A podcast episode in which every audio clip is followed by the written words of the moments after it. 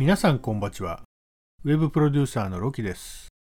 リモートでの制作あるあるだと思うんだけど、チャットでダラダラ書いたり、ズームを立ち上げて映像や音声で打ち合わせするほどでもない、ちょこっと聞きたいシチュエーションってあるよね。リアルな会社なら席まで行ったり、すれ違いざまに話しかけることはできるけど、リモートだとそれができないから結構めんどくさいねってメンバーとチャットで話してたんです。で、その話題を全員共有のね、えー、雑談チャットに上げたんですよ。まあ、アクティブなメンバーって全体の2割程度なんで、正直あまり期待してなかったんだけど、とりあえず上げてみたんです。するとあるメンバーから面白そうなサービスを教えてもらって、ちょっと試してみたらもうこれこれ、待ってましたっていう感じで、まあ、しばらくそのメンバーからスペースをね、試験的に使わせてもらうためにお借りしてるんですよ。で、そのサービスが Obis。OVICE。Obis。SNS なんかで上がったりしてるんで、見かけた方もいらっしゃるんじゃないかなと思いますけども、まさにオフィスにいる感じで、ちょっとゲーム感覚なところもあってね、面倒な手続きもいらないから入りやすい。うん、入り口のハードルが低いのはいいですよね。何より、オフィスで、ちょっといいって話しかける感覚なんで、作る側もチェックする側もすぐ聞けるし、すぐ答えられるからめちゃめちゃ効率がいいです。まさに出勤する感じでスペース内にいて、まあ、ちょこっと打ち合わせしたり、その場でフォトショ開いてライブ編集したりね、そのまま黙々と雑談しつつ作業したり、抜けるのも入るのも自由なんで、使い始めて1ヶ月くらいになるんだけど、常時数名が出たり入ったりして孤独作業の緩和になってます。それでは参りましょう。30回目の月光ラジオ。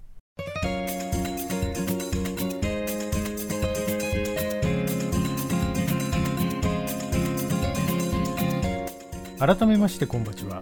月光ギルド CEO のロキです。制作や働き方にまつわる様々なエピソードをつらつらとつぶやきます。クリエイターの足元をほんのりと照らし、明日への活力を提供する月光ラジオ。約15分ほどお付き合いください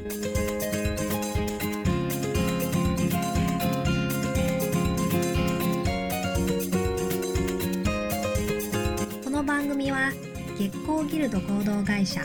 秘密結社キュリアス湯気島製作者の提供で愛媛県湯気島の月光スタジオからお送りします。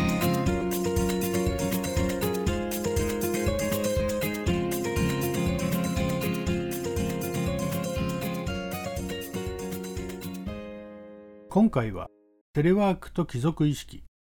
この1年でテレワークやリモートを体験できた人がだいぶ増えたと思います。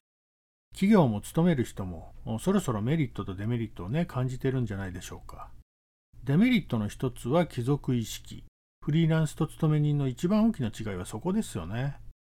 勤め人はどこの会社の誰なのか。これを重要視する。フリーランスはシンプルに誰なのか。何者なのか。勤め人は自宅を出た時にスイッチを入れ企業戦士になって、フリーランスはそういうメリハリがつけにくくて、着替えなくていいとか、通勤時間がなくていいとか、メリットがある反面、生活と仕事との境が曖昧になるのがデメリット。最近ある企業からこんな話を聞きました。社内のデザイン部門をアウトソースにすると。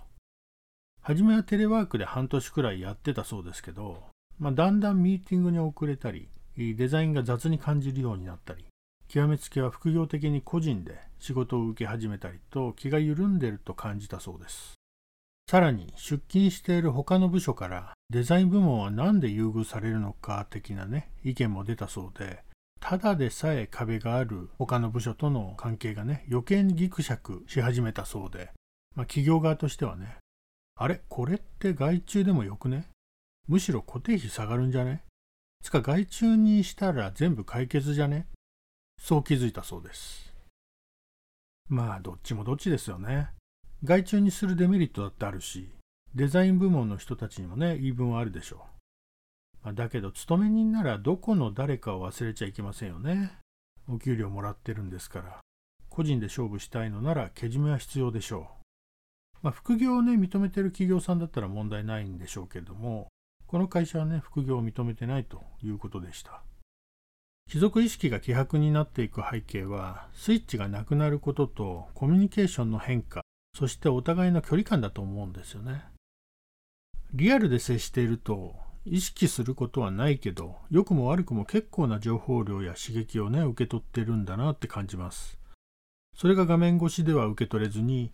チャットの字面では真意は伝わりにくいし音声なら少しは感情が映像なら表情を伺い知ることはできるけどやっぱり平面で、えー、画面の中の人実体が感じられないのでリアルには遠く及ばない。これって遠距離恋愛に似てるよね。うまくいくかいかないかは距離と回数にそれぞれ法則があります。あ僕の持論じゃなくて、えー、距離はボッサードの法則。住んでる距離が近いほど結婚する確率が高いというもの。回数は単純接触効果繰り返し接すると好意が高まるっていうものでテレビ CM なんかでねよく見かける芸能人が好感度が上がるのはこの効果です。距離はビデオチャットなどで縮めることができるようになったけど回数は努力次第ですよね。企業だとなかなか運用が難しいかもなと思ったり回数つっても監視とか問題外だしね。テレワークが根付かない理由は変に空いてしまった溝そしてコミュニケーションの機会が減って業務遂行に影響が出てしまう。企業側も勤め人も双方で貴族意識に疑念が生じるからじゃないかな。テレワークである以上リアルな距離は縮まらない。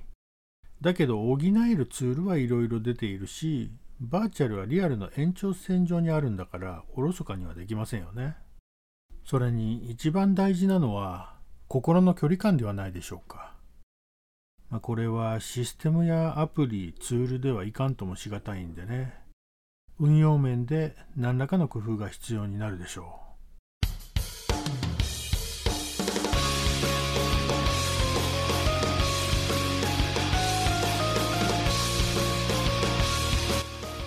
月光ラジオでは質問や相談、エピソードなどなどたくさん募集しております。ロキのツイッターアカウントアットマーク BOOMAR13 アットマークブーマー13まで DM をお寄せください。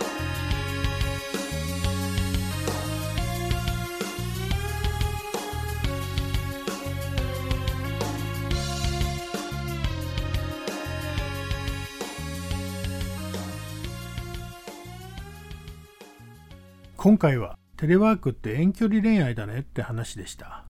変に空いてしまう距離とコミュニケーションをまめに取らないことの弊害がテレワークという働き方を難しくします。ギルドでは試験的にオビスを使い始めてコミュニケーションの形がまた少し変わると思います。オビスが優れてるなって感じるのは TPO でコミュニケーションの形を選択できるところにあります。パブリックに話すこともできれば限定的に例えば案件ごとのチームだけで話すこともできるしクローズでの内緒話や大勢はちょっと苦手だなって人にもね個別にコミュニケーションが図れる点です。これによって大きく何かが変わるわけじゃないしあちこちで雑談している状況にはなってないんでね。課題はまだまだあるけど使ってくれてるメンバーには好評で継続して普及していこうかなと思ってます。これ結構な宣伝になっちゃうな。オフィスになんかもらわないとな。まあ、コミュニケーションの質や回数が改善されて制作がスムーズになることが何より大きいし会話が増えてねいろんなことが違和感なく共有できたり逆に秘密が持てたらねリアルな距離も身近に感じられますよね。あとは肝心の心の距離です。これはみんなの心がけや努力がある程度必要でしょうね。バタバタとお時間です。またお会いしましょう。さようなら。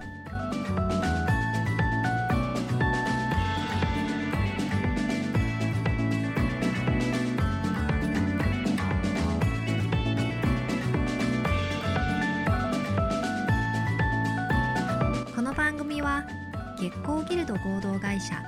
秘密結社キュリアス湯毛島製作者の提供でお送りしました。